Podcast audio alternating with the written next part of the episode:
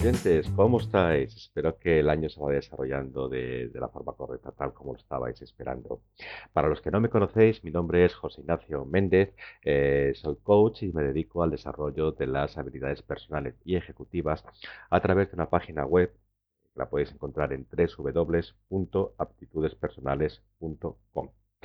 Y el tema para hoy es algo que me toca a mí muy directamente, algo con lo que yo me identifico y algo que me gustaría transmitir, sobre todo porque sé positivamente que no estoy solo en el mundo.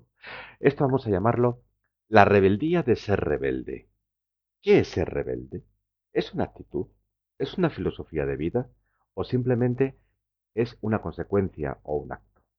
Pensad en ello. Seguramente todos pensáis yo he sido rebelde o yo quiero ser rebelde, sin lógicamente recordar la canción de nuestra querida Janet. Eh, la rebeldía es un proceso que surge desde dentro, que nace en lo más profundo de nuestro ser y nos hace comportarnos de una forma determinada. Muy determinada y muy concreta. Además, yo creo que prácticamente todas las personas que somos rebeldes insisto en que yo me incluyo, eh, nos comportamos con muchos denominadores en común. Una persona rebelde se, eh, puede manifestar ante diversos temas, como pueden ser, por ejemplo, injusticias, la moda, el concepto de la obediencia, una cultura social impuesta, los estudios obligados, el trabajo, el concepto de tener que obedecer a un jefe, eh, la pareja, la familia, etcétera. Es decir, en todos estos temas, en todos estos casos, cuando ocurren sucesos o, vivimos situaciones que salen fuera de lo que nosotros teníamos establecido, es muy probable que nuestra primera intención sea decir, ¿cómo? ¿Qué me estás contando?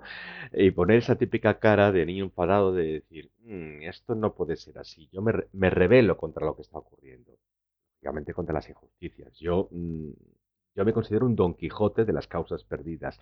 No lo puedo evitar. Cada vez que, veo algo que, según mi criterio, es una injusticia, salto. Y ojo, que conste que yo soy el primero que está predicando a todo el mundo que antes de saltar hay que pensar. Pero ya sabéis que al final el que es rebelde es rebelde. Y lo que sea es así, lógicamente me podréis entender. Son tantos y tantos y tantos los motivos por los que ese, ese gen, entre comillas gen, de rebeldía puede asomar a nuestras vidas, que sin lugar a dudas se puede decir que todos lo somos, en mayor o en menor grado. Rebelarnos contra algo no deja de ser más que una actitud contrariada hacia algo que no se ha desarrollado según nuestros criterios, que es lo que yo decía antes. Ante este punto de vista, es evidente que en algún momento de nuestras vidas todos, absolutamente todos, hemos sido rebeldes. Yo imagino que la diferencia estará en cuántas veces hemos sido contrariados y qué actitud tomamos ante esa contrariedad que nos ha surgido.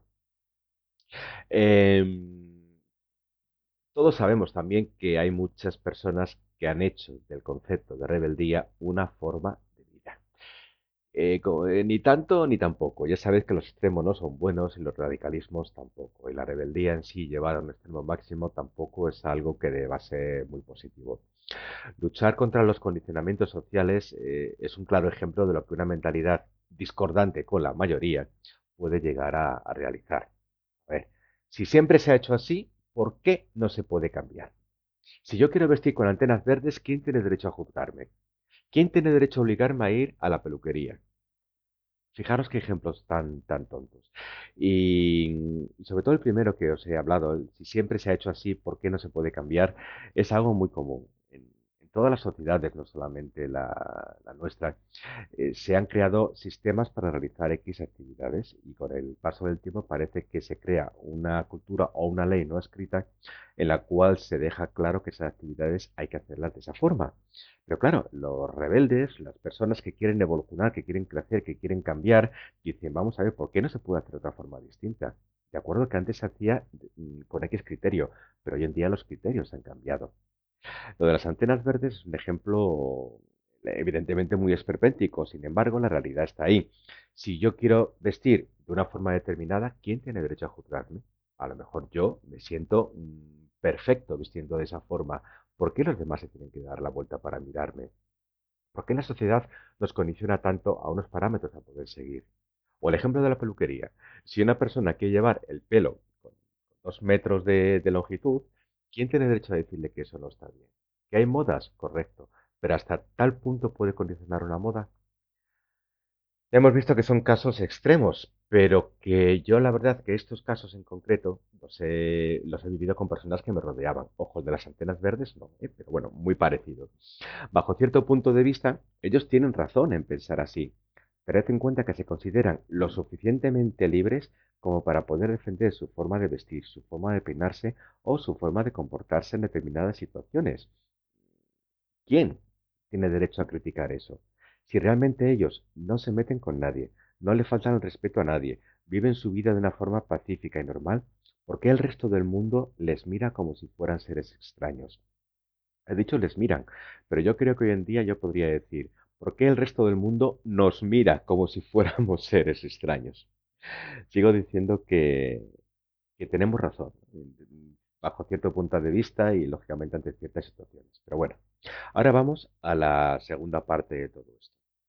El ser humano, desde sus más tiernos inicios en las cavernas, hay miles de años para atrás, ha demostrado que es una parte de un todo.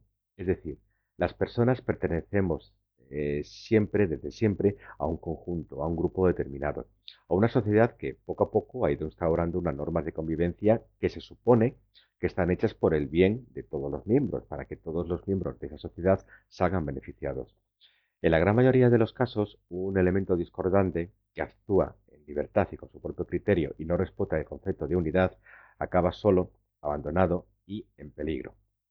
Imaginaros, por ejemplo, las cuevas que hablábamos antes, aquellos hombres y mujeres peludos, salvajes y rudos que tenían un sistema de cazar en conjunto. Hay uno de ellos que dice que no, que para matar al mamut, que no se puede hacer con lanzas, que lo hace con, flechas chiquititas. Va por, libre y no respeta el concepto y la experiencia de la caza. Ya sabemos lo que va a ocurrir, lógicamente, con ese que pretende matar al mamut con una flechita. Evidentemente hoy en día el resultado no es tan drástico, ¿no? Como siempre pongo ejemplos muy brutales para que se me entienda bien. Sobre todo no es tan drástico porque existen muchos elementos discordantes que han unido sus fuerzas para seguir con su rebeldía común. De esa forma, lo que han conseguido es convertirse en subgrupos, tribus urbanas o pandillas que, que generalmente todo el mundo rehuye de esas pandillas como si fuera algo malo. La edad también juega un papel importante en la forma de la rebeldía elegida. Eh, sabemos de sobra que cuanto más jóvenes seamos y menos responsabilidades tengamos, más fácil es convertirnos en elementos distintos de la sociedad, sobre todo si seguimos las modas de ropa, de música, etcétera, etcétera. Ahora, recordemos, nadie, cuando digo nadie, me refiero a nadie, tiene la verdad absoluta. Por lo tanto, nadie tiene derecho a juzgar a nadie, ni nadie puede obligar a nadie. Eso sería lo moralmente correcto. Pero, nos guste o no, debe existir un equilibrio en los actos las decisiones que tomemos, nos guste o no nos guste. Vivimos inmersos en una sociedad que por su propia inercia marca unas pautas mínimas de convivencia, nos guste o no. Si queremos sobrevivir con cierta seguridad y queremos obtener cierta tranquilidad, debemos tragar, debemos aguantarnos y debemos unirnos a esa corriente que va en un sentido único.